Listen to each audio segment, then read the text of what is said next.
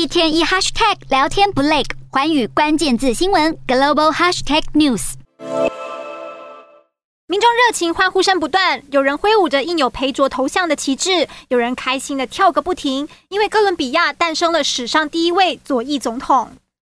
哥伦比亚十九号举行总统大选。根据已经开出的百分之九十八选票，前左翼游击队成员裴卓领先地产大亨耶南德兹超过三个百分点，多了七十万张左右的选票。曾经是游击队成员，同时也是首都波哥大前任市长的裴卓，已经三度角逐总统大位，如今终于成功。裴卓承诺会深化社会改革，包括大学教育免费、退休金改革，以及对闲置土地课征重税，来对抗社会不平等。